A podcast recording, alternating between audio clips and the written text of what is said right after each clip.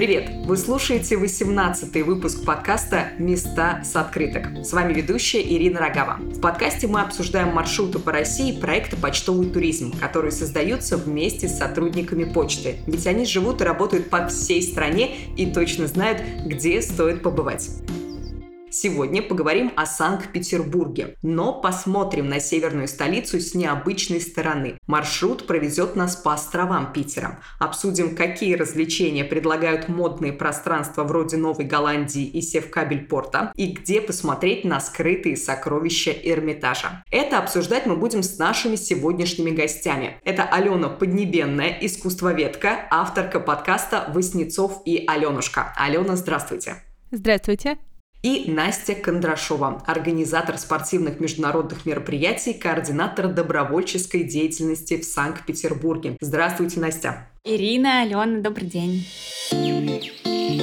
Путешествие по островам Петербурга начинается с Новой Голландии, насыпного острова на пересечении реки Мойки и двух каналов. Насколько мне известно, раньше там были корабельные леса, их там хранили, а недавно, в 2011 году, остров стал культурным центром и точкой притяжения горожан. Ален, расскажите, пожалуйста, что так притягивает жителей Петербурга в это место? Что там такого интересного и важного проходит?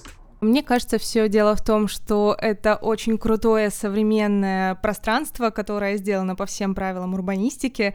Там действительно очень много чего можно поделать, там красиво, там можно здорово пофотографироваться. У меня в соцсетях очень много фотографий с Новой Голландии, и, в принципе, там есть ощущение вот такой приятной современности, но при этом и вот эти веяния истории, потому что Новая Голландия — это место с очень э, такой крутой, интересной, местами жутковатой историей.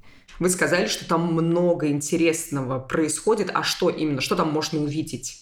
Ну, во-первых, там часто проходят разные концерты и фестивали. Там есть сцена, на которой уже выступало очень много известных музыкантов. Там есть просто пространство, где можно отдохнуть с друзьями, например, летом на вот этой прекрасной лужайке.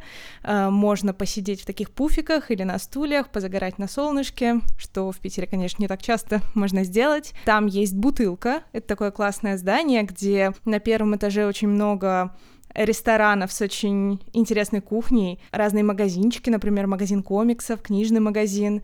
Плюс недавно там открылась галерея Цифергаус, где можно посмотреть на произведения современного искусства. А для детей там очень крутая детская площадка, которая сделана в форме каркаса корабля, так что если люди гуляют, например, со своими детьми, их тоже есть чем занять. Вау, очень классно. Вы сказали, чем там можно заняться летом. Настя, а расскажите нам, пожалуйста, чем могут занять себя туристы, которые приедут туда в зимнее время? Какие развлечения есть там зимой? А, на самом деле зимой тоже есть что поделать. Во-первых, это большой-большой, э, очень красивый каток с музыкой, э, с фонариками, и можно покататься прямо на территории Новой Голландии. Еще перед Новым годом и в рождественское время там во дворе бутылки как раз можно увидеть рождественскую ярмарку. Это тоже очень красиво. Э, можно купить и глинтвейн, и погреться у таких спотов, где есть живой огонь. В общем, это прям э, очень такое кози место, очень уютное. И, конечно, если вы замерзли снаружи гулять по, по территории парка, то можно, в общем-то, зайти в какое-то любое другое кафе. Там очень много разных вкусных э, мест. Э, можно найти любую кухню, мне кажется, и угоститься, насладиться этим временем. В принципе, вот, да. Ну и плюс, как уже отметила Алена, там есть выставки, поэтому тоже тоже, если вам уже поднадоело ходить на улице, замерзли, то можно уже пойти и посмотреть, например, какую-то выставку. Как классно. Новая Голландия, я так понимаю, это одно из любимых мест петербуржцев, и гостям северной столицы, я думаю, тоже очень понравится. Обязательно приезжайте, прогуляйтесь и оцените сами. Еще немного о Новой Голландии расскажет местная жительница и сотрудница Петербургской почты Елена. Она советует заглянуть на детскую площадку и перекусить в бутылке. Давайте послушаем.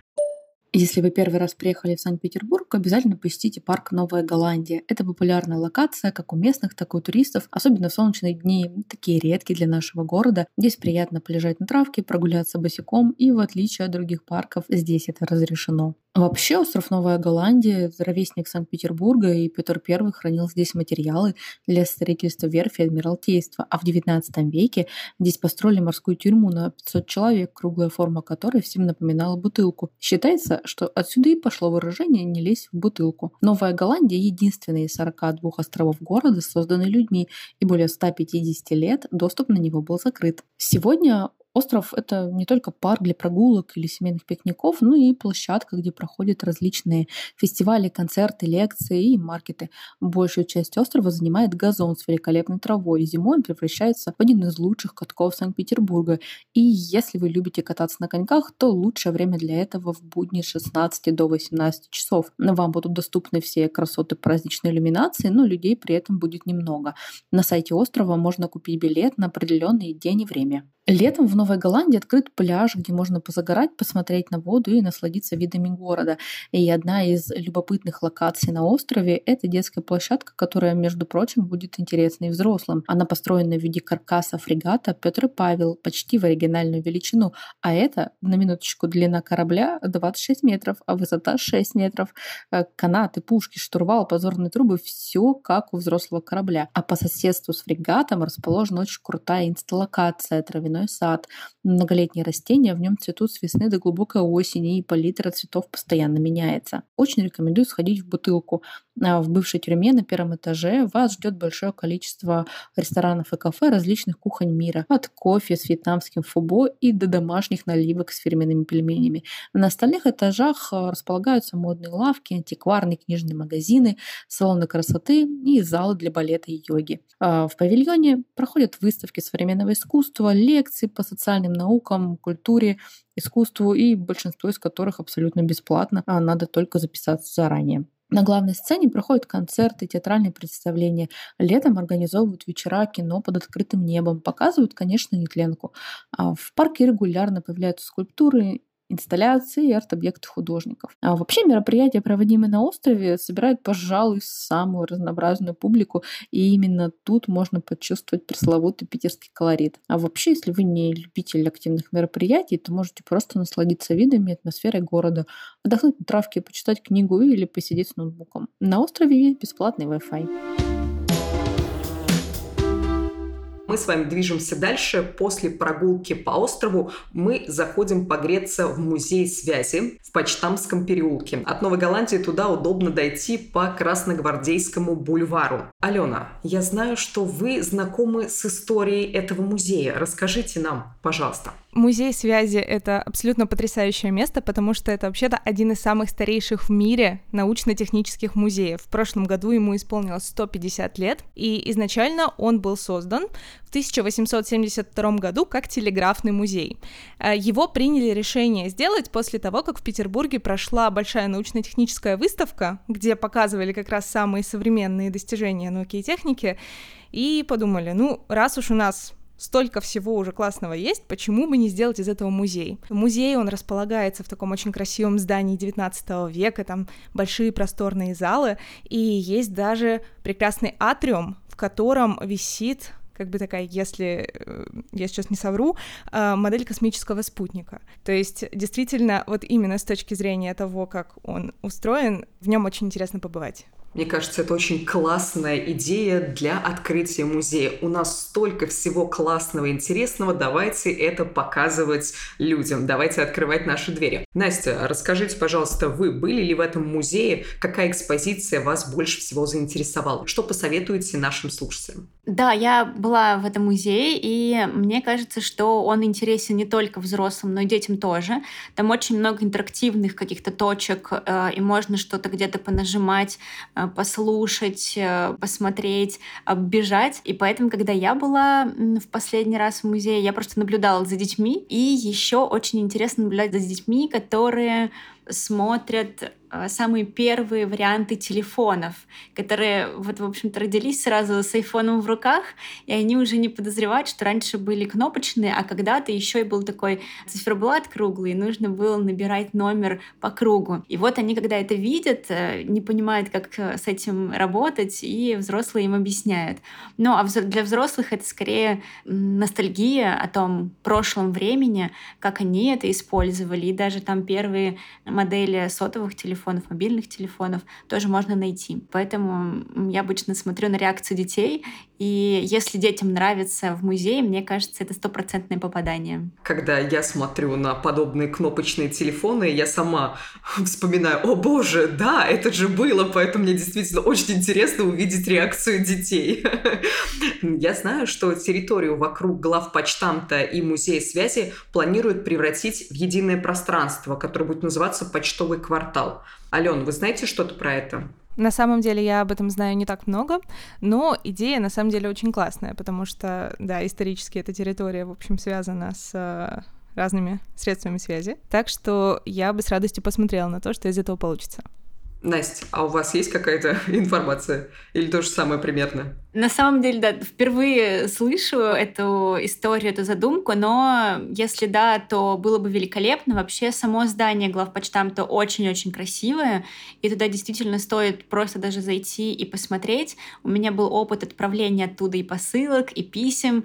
Э, это, конечно, какое-то другое чувство, нежели ты отправляешь это из каких-то других сервисов или с обычной почты. Вот, как будто бы ты это делаешь прям по-настоящему в центре города, еще и в красивом таком здании. Поэтому если они э, объединят и сделают что-то какой-то общий проект, мне кажется, это будет только здорово для того, чтобы и привлечь и туристов, и местных жителей в том числе, потому что очень много людей, кто живут в Петербурге, они почему-то не посещают такие места и даже иногда о них не знают. Вот. Поэтому одна из целей, как мне кажется, на мой взгляд, еще и донести до местных жителей, что ребята, у нас есть вот такие классные места и проекты, которые тоже стоит посетить. О, это очень здорово. Ждем тогда появления нового классного культурного пространства в Петербурге. Но если возвратиться к музею связи, я в Питере была, а в этом музее нет. Я его как-то пропустила. Если честно, даже не знала о его существовании, но немножечко пошерстила в интернете, на сайт музея связи зашла, посмотрела название экскурсии, и меня очень сильно привлекла экскурсия с названием «История почтовых ящиков в России». Даже не столько телефоны кнопочные меня заинтересовали, сколько история почтовых ящиков. Вообще экскурсий там очень много, они разнообразные все интересные. И нашим слушателям перед поездкой в Питер советую заглянуть на сайт Музея связи, внимательно все изучить, выбрать себе экскурсии, уже сразу по приезде в Питер знать, на что идти и что смотреть. Мы с вами идем дальше по нашему маршруту маршруту и будем обсуждать следующее интересное место. Петербург – это город богемы.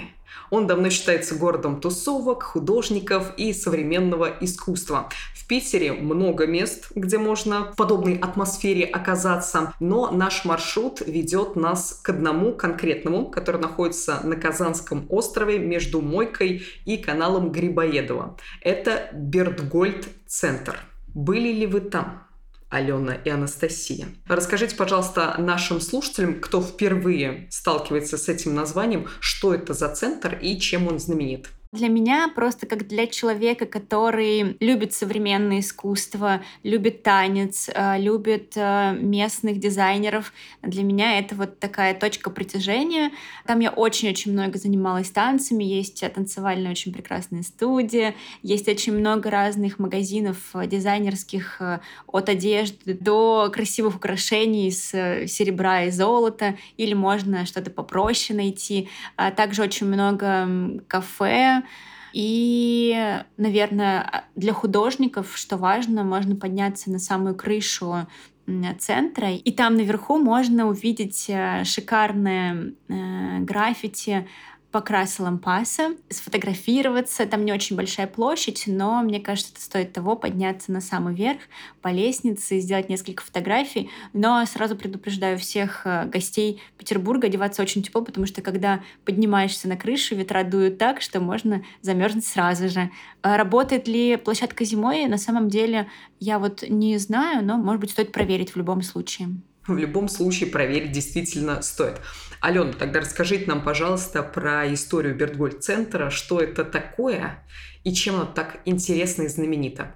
Ну, на самом деле, это тренд, мне кажется, последних э, десятилетий делать вот в таких вот э, уютных петербургских двориках-колодцах арт-пространство, потому что ну, дворы-колодцы — это то, что интересует э, туристов в Петербурге едва ли не в первую очередь. И вот как раз Бертгольд-центр — это одно из таких мест, и действительно, как сказала Настя, там очень много чем можно заняться, там есть разные кофейни, рестораны, там проходят выставки, э, проходят разные мероприятия. И, в принципе, это очень приятно, когда ты вот идешь по шумному Петербургу, вырываешься с сеной, и потом ты вдруг ныряешь в этот двор-колодец, и там какая-то абсолютно другая жизнь.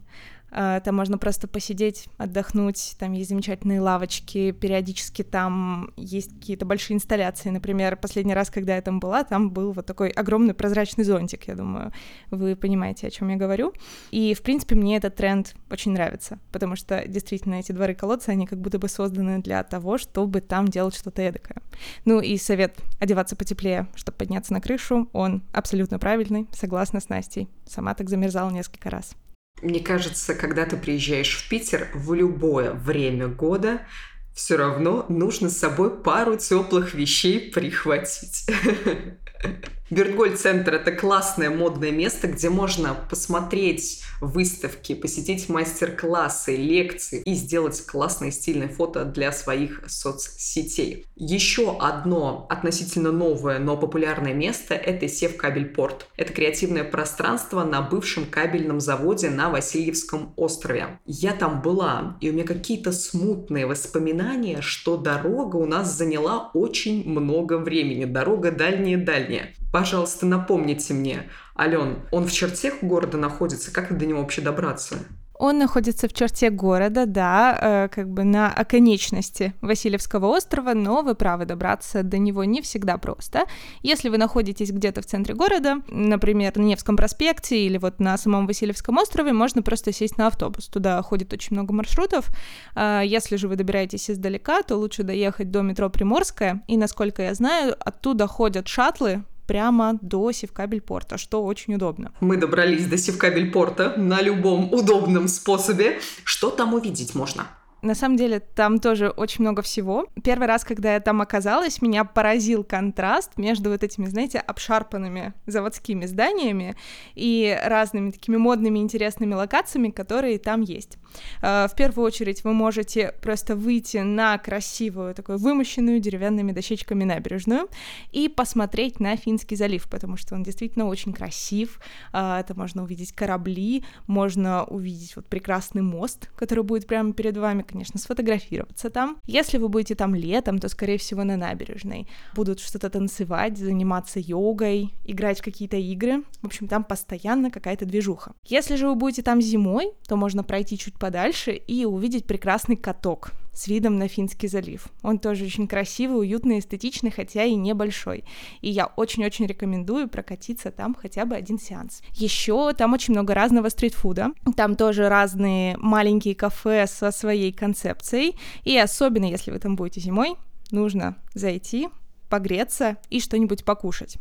А еще Севкабельпорт, это уже конкретно мой профессиональный интерес, он стал в последние годы, наверное, самой крутой и известной выставочной площадкой Петербурга там проходят действительно э, классные выставки. Например, сейчас, насколько я понимаю, там идет выставка, посвященная Балабанову, которая действительно стала целым событием. О ней говорили в очень многих медиа, и команда Севкабельпорта, она очень трудится над тем, чтобы эти выставки, они были действительно необычными, задействовали как бы разные медиумы, какие-то инсталляции, какие-то видеопроизведения и привлекали как можно больше людей.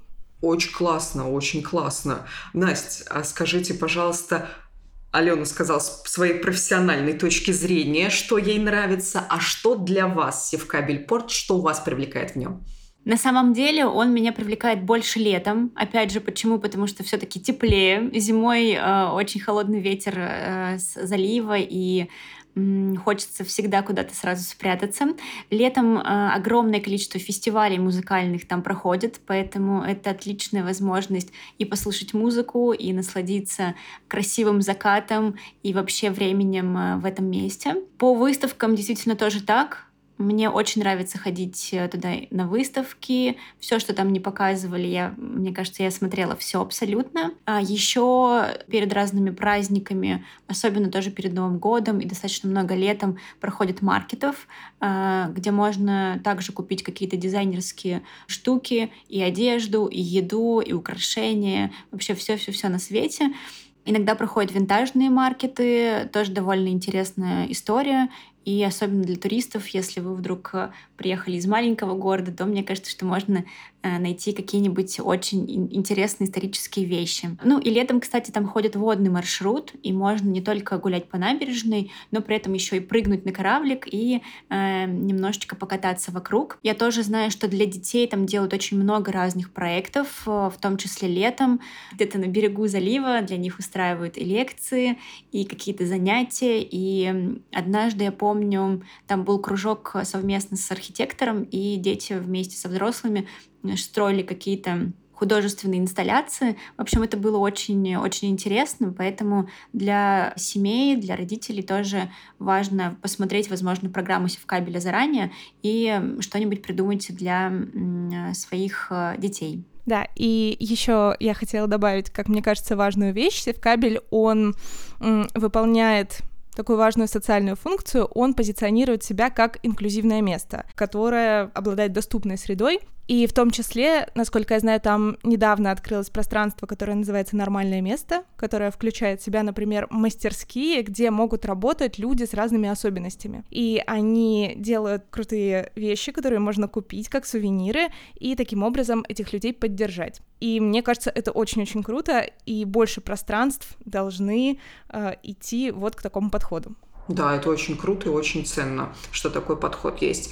Я была в Севкабель-порту в прошлом году, прошлой зимой, и, если честно, мне хватило просто этого прекрасного вида на Финский залив. Мне было достаточно. Но после того, что вы рассказали, после всех активностей, которые там происходят, мне снова захотелось туда вернуться и все это попробовать. Сотрудница петербургской почты Ангелина советует ценителям современного искусства заглянуть в сохранившийся на Севкабеле цех, а любителям вкусно поесть на барную линию. Давайте послушаем ее рассказ.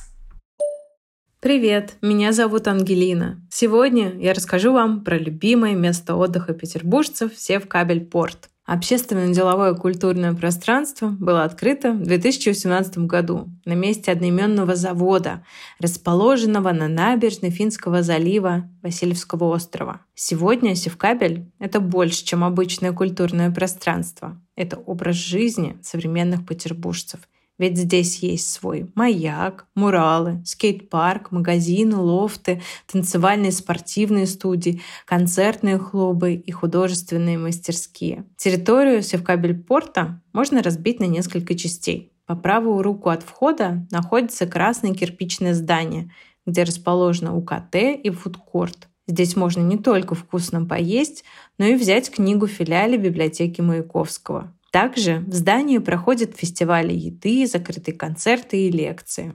В сердце порта расположен огромный цех, в котором команда Севкабеля сохранила антураж и часть конструкции настоящего цеха. В течение года в помещении проводятся маркеты и винтажные барахолки, а на втором этаже постоянные выставки и перформансы. Настоящим местом притяжения горожан и гостей северной столицы является набережная причал. Благодаря удобным скамейкам можно наслаждаться видом на Финский залив, читая книгу и попивая ароматный кофе. Летом на набережной разбит травяной газон, на который можно прилечь и наблюдать за алыми закатами на заливе, которые особенно прекрасны. Зимой причал и зон за ним трансформируются в живописный каток моря. Барная линия также расположена вдоль Финского залива и, по словам сотрудников порта, является самой длинной барной линией у моря. Здесь вы найдете любое заведение на свой вкус. Здания Дома быта и атриума совместили в себе небольшие кафе, этаж с активностями для детей, магазинчики, а также коворкинги, офисное помещение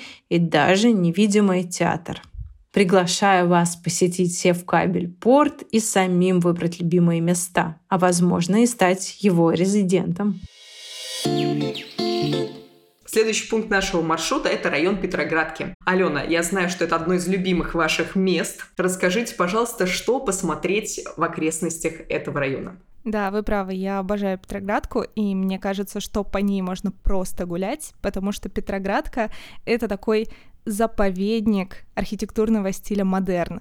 А, дело в том, что в конце XIX века она из такого как бы побочного района стала районом очень модным и активно начала застраиваться. И вот эти вот особняки модерна, они часто имеют какие-то очень вычурные формы, сочетания разных типов покрытий, например, стекло, камень, какие-то вот такие шершавые штукатурчатые структуры, какие-то большие застекленные окна таких обтекаемых форм, башен, башенки, странные крыши. То есть это такое визуальное пиршество, которым можно просто наслаждаться. Но, кроме того, Петроградка — это еще важное место для истории Петербурга, потому что там находится Петропавловская крепость, которую обязательно нужно посмотреть, э, ведь это то место, откуда, по сути, начался Петербург и откуда он начал застраиваться. Конечно же, нужно взглянуть на потрясающую золотую иглу Петропавловского собора, возможно, зайти в этот собор и посмотреть на места захоронений наших императоров, начиная с Петра Первого. После этого я бы прогулялась по Александровскому саду, может быть, э, присела там попить кофе или какао, потому что это тоже замечательное, очень уютное место. Ну и там есть э, такое замечательное место, как ботанический сад, куда тоже можно купить билет, и посмотреть на разные виды цветов и растений, которые произрастают в Ленинградской области и не только. Кстати, в ботаническом саду есть еще такой уютный уголок, японский садик, где также получаются, например, очень красивые фотографии. Так что горячо рекомендую. Я записала даже себе одно из выражений, которое вы сказали, визуальное пиршество. Обязательно приеду на Петроградку, посмотрю это визуальное пиршество. Но я добавлю к вашему рассказу, что на Петроградской стороне находится детский музей открытки. Это сравнительно новый музей, он открылся в 2002 году, но экспозиция музея уже очень большая, там более 600 тысяч открыток разного времени и разных жанров. Обязательно туда загляните, прогуливаясь по Петроградке. И кроме того, того, что на открытке можно посмотреть, можно узнать их историю. Открытку можно купить. Так что нашим слушателям советуем приобрести там красивую оригинальную открытку, подписать и отправить ее своим друзьям в ближайшем отделении почты или просто отпустить в почтовый ящик. Мы движемся с вами дальше, и еще один неочевидный музей Петербурга на нашем маршруте – это фондохранилище Эрмитажа. Оказывается, в самом Эрмитаже выставляется только треть всего фонда, а большая часть скрыта в хранилище. Алена, расскажите, пожалуйста, нам, можно ли в это хранилище попасть? Да, к счастью, в хранилище попасть можно. Я, кстати, стажировалась в фондохранилище Эрмитажа в далеком 2019 году, и это действительно место, куда попасть хочется, потому что там такие огромные пространства, которые заняты э, теми экспонатами, которые в самом Зимнем дворце обычно не экспонировались. Все-таки Зимний дворец это то место, которое м, очень требовательно из-за того, что там вот есть те прекрасные интерьеры, и ты не можешь туда поставить все, что туда хочется поставить, так или иначе нужно соблюдать вот эту вот гармонию. А фондохранилище, оно позволяет показать гораздо-гораздо больше. И э, пойти туда можно только с экскурсией, но если вы запишетесь на эту экскурсию, то вы увидите, например, прекрасные костюмы императорской семьи. Э, которые, к счастью, сохранились и которые э, хранятся в фондохранилище за счет э, особых климатических условий, которые там создаются. И также там можно посмотреть на роскошную мебель 18-19 веков, которая тоже в зимнем не выставляется. Это действительно целое открытие. Возможно, звучит это не так интересно, как оно на самом деле, но я очень-очень рекомендую туда сходить и на это все полюбоваться. Фондохранилище Эрмитажа — это классное место для тех, кто немного устает от Зимнего дворца, потому что, ну, будем честны, Зимний дворец — это иногда чересчур, там так много всего, что если вы хотите обойти его, ну, хотя бы наполовину, он очень быстро начнет на вас давить. А экскурсия фондохранилища, она в этом смысле какая-то более сбалансированная, потому что вы и посмотрите на редкие, уникальные, красивые вещи, и при этом, скорее всего, не устанете, и получите экскурсию, которая вам откроет очень много интересных фактов.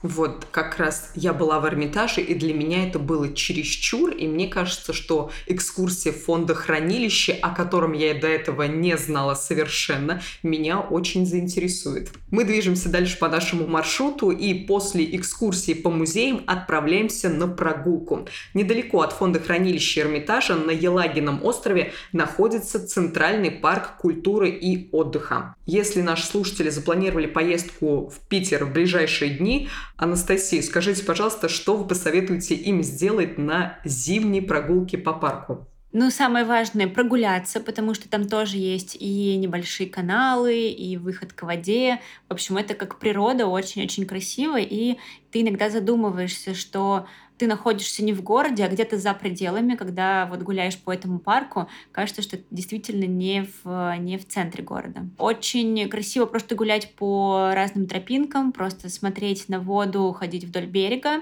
А, там также есть каток, поэтому для любителей более активного образа жизни можно найти прокат коньков и каток и покататься. Насколько я знаю, а, когда у нас выпадает все-таки снег и его достаточно много, то многие местные местные жители вылезают на остров, чтобы покататься на лыжах. Ну, а летом, конечно, это просто в основном прогулки, люди загорают там. Также проходит очень много разных выставок а, именно на природе, то есть не в каких-то помещениях, а именно на свежем воздухе. Очень много тоже фестивалей и музыкальных фестивалей в том числе. А, также есть где поесть. И, кстати, какое-то время назад, я не знаю, как сейчас, но проходил каждый год большой театральный фестиваль, и все спектакли тоже показывали на свежем воздухе, и было очень приятно сидеть просто на траве и наблюдать за э, театральным действием. Это очень интересно. Летом особенно очень много разных развлечений, в том числе и ролики, и самокаты, и велосипеды. Очень нравится мне это место. И, возможно, из-за того, что оно большое и просторное, там всегда есть место всем. Э, не бывает такого, что есть какая-то толпа или неприятно где-то находиться. Абсолютно нет. Ты всегда можешь найти себе уголочек э, со своим деревом, а, со своей травой и цветами и, в общем-то, насладиться этим прекрасным временем. Я знаю, что прямо в парке расположен Гелагин дворец, построенным Карлом Росси, и музей художественного стекла. Давайте представим себе ситуацию, что у нас слушатель, турист, он на распутье, времени на два места у него не хватит, только одно успеет посмотреть. Ален, как вам кажется, куда стоит зайти? Или все-таки стоит выкроить время и забежать во все? Вопрос сложный. Но мне кажется, что это зависит от индивидуальных предпочтений. Если наш прекрасный слушатель очень любит дворцы и дворцовые интерьеры, то однозначно стоит зайти в Елагин дворец музей, потому что там можно увидеть интерьеры сродни Эрмитажу, но при этом без толп, которые свойственны нашему дорогому Эрмитажу. И действительно, эти интерьеры, они очень элегантные, потому что сам дворец строился императором Александром I для его вдовствующей матери Марии Федоровны. И конкретно в этом дворце там снималось очень много фильмов, так что когда вы в каких-то фильмах видите вот так, как раз дворцовые интерьеры 19 века, э, почти наверняка это будет Елагинский дворец. Но если вы уже подустали от вот этих петербургских помпезных дворцов, то обязательно сходите в музей художественного стекла. Он очень интересный, там здорово устроена экспозиция, то есть практически как в музее современного искусства, и большую часть этой экспозиции составляют экспонаты, которые делались на советском заводе художественного стекла. Этот завод перестал существовать, кажется, в 90-е годы, если я не ошибаюсь. И с коллекцией нужно было что-то делать. Главная художница этого завода сказала, что нужно, собственно, сделать из этого музей. И вот из такой классной идеи и родился музей на э, Елагином острове. Там есть э, и экспонаты таких довольно классических форм, расписанные какими-то элегантными узорами, и что-то совсем футуристическое. И, насколько я знаю, там еще проходят очень классные экскурсии, в том числе для детей. И об этом всем очень интересно поговорить, очень интересно посмотреть, так что тоже рекомендую. И чуть-чуть, кстати, дополню насчет фестивалей, как говорила Настя. Мой любимый фестиваль на Елагином острове — это фестиваль тюльпанов. Если вы придете туда в мае, то вы увидите вот эти газоны полностью высаженные этими прекрасными цветами. И, честно, это какое-то абсолютно волшебное зрелище. Так что обязательно приезжайте на Елагин остров, э, смотрите фестиваль тюльпанов, и после этого заходите и в Елагино-Островский дворец-музей, и в музей художественного стекла. На самом деле, нашим слушателям, я думаю, что вы все услышали из рассказов Насти и Алены. Найдите время погулять и по Центральному парку, и заглянуть в Елагин дворец и в Музей художественного стекла. А у нас осталось еще одно место нашего маршрута, и если останутся силы гулять, маршрут предлагает заглянуть и на соседний каменный остров, посмотреть на необычные особняки в стиле северного модерна. Ален, Расскажите нам, пожалуйста, какие особняки нельзя пропускать, что там обязательно нужно посмотреть? Несмотря на то, что большая часть особняков там действительно стоит внимания, мои любимые — это, наверное, дача Гаусфальд, и буквально через мостик от нее особняк Фолленвейдера. Дача Гоусвальд — это такой образчик северного модерна. Я бы даже сказала, что ее называют одним из первых архитектурных произведений в стиле модерн в Петербурге. Она очень странно выглядит. Она как бы сделана на манер такого немецкого фахверкового домика. Фахверк — это такая архитектурная система, где у вас используются деревянные балки, а между ними насыпается такая бетонная смесь. Я думаю, что если вы видели фотографии каких-то вот немецких старых городочков, вы примерно понимаете, о чем я говорю. А на углу этой конструкции как бы влеплена такая кирпичная круглая башня которая немножко делает эту дачу похожей на какой-то небольшой европейский замок. Эта дача, она была построена в конце 19 века, собственно, для семьи Гоусвальд. И она использовалась в съемках некоторых фильмов. Например, там снимали один из эпизодов а, советского Шерлока Холмса, и, насколько я понимаю, этот особняк был домом Ирен Адлер. Так что если вы фанат советского Шерлока Холмса, я не знаю, кто не фанат, то обязательно сходите и посмотрите на это. Ну и особняк Фалленвейдера — это тоже такой очень модерновый особняк. Он кажется немного, как бы это сказать, немного таким вспухшим, что, в общем-то, характерно для архитектуры модерна. Там очень странная крыша, которая заканчивается как бы такой треугольной формой, и его даже называют э, иногда теремком или сахарным домиком, насколько я помню. И он был э, построен для швейцарца, Фолленвейдера, который тогда работал в Петербурге. Оба особняка, они действительно очень интересные и выглядят немного сказочно. Очень здорово. Спасибо вам большое за этот рассказ и за историю. Анастасия, какие у вас любимые места? Поделитесь с нашими слушателями. Да, на самом деле так близко я с ними не знакома, как знакома Алена. Я очень мало читаю на самом деле какой-то истории зданий или мест, а, потому что я, скорее всего, просто визуал, и мне нравится просто смотреть, просто гулять там. И сейчас я подумала, что самое лучшее время, которое можно провести на этом острове, как мне кажется, это осень, потому что очень красивые цвета домов и э, цвета деревьев, они так э, прекрасно сочетаются, и кажется, что ты находишься в какой-то вообще сказке или действительно в кино. Вот, поэтому я там предпочитаю просто гулять. А, а если, опять же, проезжаю с работы на работу на машине или на такси, то просто наслаждаюсь видами. Но вот сейчас я заинтересовалась о том, что, кажется, нужно почитать э, все-таки историю этих домов, и, возможно, это обогатит э, этот опыт и восприимчивость этих э, домов еще больше. Вот, поэтому даже стало интересно. Так что, Алена, я пошла читать. Я на самом деле присоединюсь к вам. Мне тоже захотелось узнать историю домов в Каменном острове. И вообще кажется, что для Каменного острова нужен не час и не два, а отдельный маршрут. Но это уже другая история.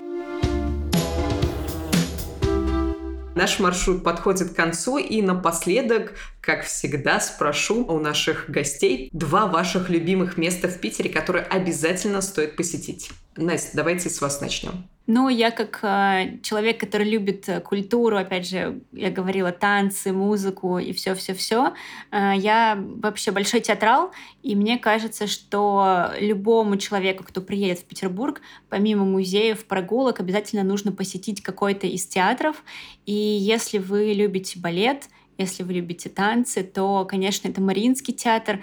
Особенно, я думаю, что интересно будет заглянуть на новую сцену Мариинского театра. Это что-то совершенно современное, совершенно не похожее на старую сцену Мариинского, где также интерьеры больше похожи на какие-то дворцы. Это, конечно, своя красота и своя атмосфера. Но, опять же, если вы уже побывали, например, в Эрмитаже, то можно смело идти тогда уже и на новую сцену Мариинского театра. А если вы больше любите драму, то вполне можно зайти в, не вполне, а уж точно в БДТ, Большой драматический театр. Там очень много хороших спектаклей. И в том числе, кстати, очень люблю театр молодежный на Фонтанке. Э, очень-очень приятное место. Там также есть две сцены, одна поменьше, побольше, поэтому можно, в принципе, из репертуара выбрать то, что будет ближе э, душе и сердцу. Настя, у вас сегодня целевая аудитория, наши слушатели с детьми и люди, слушатели, которые любят культурную программу. Алена, и от вас два места, которые обязательно стоит посетить. Можно те, которые мы уже называли, или новые.